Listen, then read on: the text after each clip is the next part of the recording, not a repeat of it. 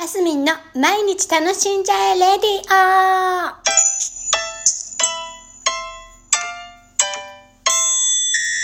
2021年9月10日、えー、金曜日、マスミンです。今日は前々回意識して生きるの続編っていうところでお届けしたいと思います。あの、実はあの、ラジオをね、お話しした後ね、えー、まあその日じゃなかったりもするんですけど、後から聞き直したりするんですよ。ちゃんと私ね、変なこと言ってないかなとか思ってね。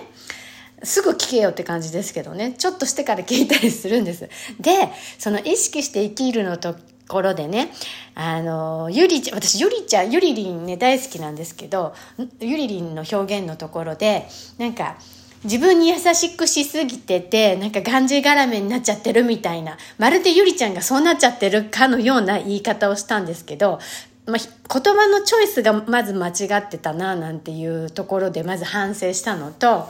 で、ゆりちゃんにもね、あの、相談したんですよ私ちょっとそんな言い回ししたんだけどやっぱそういう風に聞こえるよねで私がもう一回聞いてもそういう風に聞こえるしなんか自分自身がそうだったからそれがちょっとゆりちゃんにもかぶさっちゃったみたいな感じだったと思うんです。で、まあ、がんじがらめっていう表現も違うんですけどね。で、やっぱ、ゆりちゃん、私のね、あの、ゆりちゃんとの関係っていうのは、あの、なんだろう、視点が違うんですよね。あの、なんだろう。お互いのいやだか一番それです。視点が違う。見見方が違うっていうかまあ正反対とまで言いませんけどなんかこういろいろ違うんですだから違いを認め合ってる友人の一人でで私は彼女ゆりちゃんとお話しすると本当にいつも気づきがあったりあ本当そうだよなとかね自分自身に気づきがあったり、えー、新しいゆりちゃんの一面が見れたりとかそういう感じなんです。ででこの間そのねあごめんねみたいなそんな聞こえちゃってるかもしれないみたいなのをちょっと伝えてでまあ、ゆりちゃんが気にならないんだったらそのまんまでもわざわざ掘り起こさなくてもいいかなとも思ったんですけどその時にまたね素晴らしい言葉をくれたんですよ。あのそれますみちゃんの世界だからあのますみちゃんがあの訂正したいと思えば訂正したらいいし訂正しなくていいと思うんだったら訂正しなくていいんじゃないって私そんなに気にならないよっていう表現をしてくれたんです。まあ言い回しは違いますよ。まあそういう感じに。あそうだよなと思って結局あの私がこれを気にするか気にしないかの問題でもあるってことは私の世界観なわけですよ。で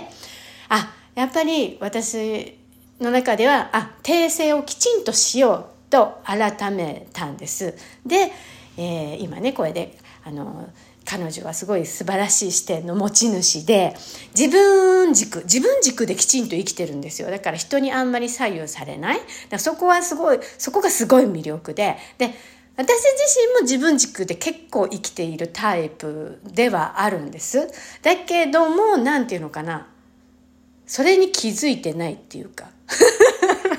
ところがあったりして、それをなんかね、気づかせてくれる存在なんですよね。で、あのー、お話の中でも出てきたその、オーラソーマカラーセラピーっていうね、色でその、あなたのちょっと今の心の状態を見ますよ的なセラピーなんですけど、その時、いろんな、あの、セッションって言ってね、いろいろこう、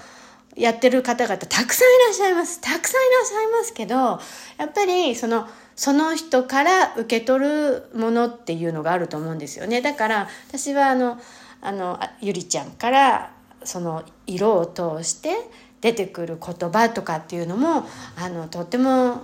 き好きなんですよね合う私に合うんですよ。でね、まあ、またそうそうなんです。だから結局何事も自分次第だぞっていうところとこう違う視点を意識して持つっていうのもいいけど気づかないよね。だからこう人とのコミュニケーションってやっぱり大事だななんて思ってみたりね。えー、そう、なんか、そんななんです。あの、私の、だからここ2、3日の変化ですよ。いや、もう言わなくて、また訂正するのもどうかなとも思ってみたりもしたんですけども、やっぱり私の世界観として、あ、ちょっと言い、言い方が違ったなって思うので、あの言葉のチョイスが違ったなって思うのであの訂正をきちんとしたっていうところですでも言葉ってやっぱ難しいですねで形には残らないけどこう残ってしまうっていうかね心に残ってしまうっていうところで本当今後もねあのラジオは本当に続けていきたいと思っているんですでなのだからなので 言葉のチョイスとこう表現の仕方っていうのはもうさらに勉強していかなきゃななんていうのを改めて思った今日でございました。はい。うん。言葉って難しい。でも大切にコミュニケーションしていきたいと思います。